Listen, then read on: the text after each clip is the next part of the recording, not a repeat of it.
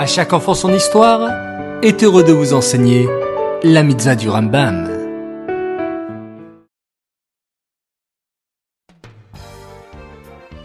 Bokertov les enfants, bonjour, content de vous retrouver. Aujourd'hui, nous sommes le 15 qui se lève et nous avons 6 mitzvot du Rambam. Alors tout d'abord, mitzvah positive numéro 140. Elle porte sur l'interdiction du grand Sanhedrin, du grand tribunal, de compter les Shemitot et les Yovelot à partir de l'installation des douze tribus en Israël. Ensuite, la mitzvah positive numéro 136. Il s'agit du commandement nous enjoignant de sanctifier l'année du Yovel comme la Shemitah. Et la mitzvah positive numéro 137, c'est le commandement de sonner le chauffard le jour de Yom Kippour, le 10 Tishri, l'année du Yovel, afin de libérer gratuitement les esclaves juifs. Et encore, la mitzvah négative numéro 224. Il est interdit de faire tout travail au champ pendant l'année du Yovel. À présent, la mitzvah négative numéro 225, c'est l'interdiction qui nous a été faite de récolter les produits de la terre l'année du Yovel.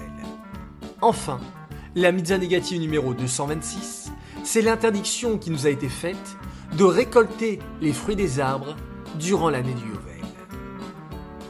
Ces derniers jours, nous avons parlé de la Shemitah et nous avons expliqué comment il fallait laisser la terre se reposer. Aujourd'hui, nous allons parler du Yovel, le jubilé. Alors vous allez me dire, mais qu'est-ce que c'est le Yovel? En fait, les enfants, lorsque le peuple juif s'est installé en Eretz Israël, Hachem a demandé au grand tribunal, le grand Sanhedrin, de compter sept fois la Shemitah. Chaque Shemitah est constituée de 7 ans.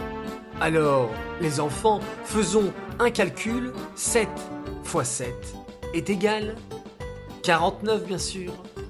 Et après ce cycle, nous arrivons à la cinquantième année qui est appelée le Yovel. Hachem nous demande de sanctifier cette cinquantième année comme l'année de la Shemitah, c'est-à-dire de laisser reposer totalement la terre.